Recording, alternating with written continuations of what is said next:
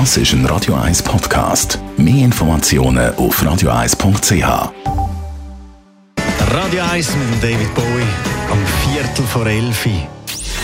Gesundheit und Wissenschaft auf Radio 1. Unterstützt vom Kopfwehzentrum Irlande Zürich. www.kopfwww.ch einer der grossen Fälle, wo es einmal zu Reibereien in einer Beziehung ist sicher auch die Eifersucht. Da kann sicher die eine oder andere von Ihnen ein Lied singen dazu.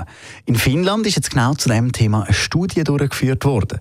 Knapp 1000 Frauen, die in einer Beziehung sind und das auf verschiedenste Arten dann verhüten, sind befragt worden, genau zum Thema Eifersucht.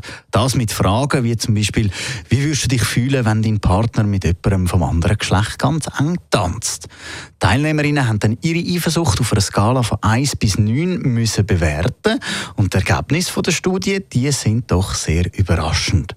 Frauen, die zum Beispiel ohne Hormon verhütet, die sind am wenigsten eifersüchtig.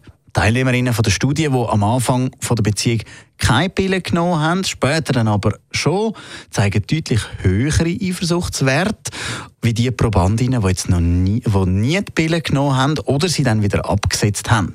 Und die Frauen, die von Anfang bis zum Schluss von der Beziehung immer hormonell verhütet haben, die haben die höchste Eifersuchtsrate gehabt.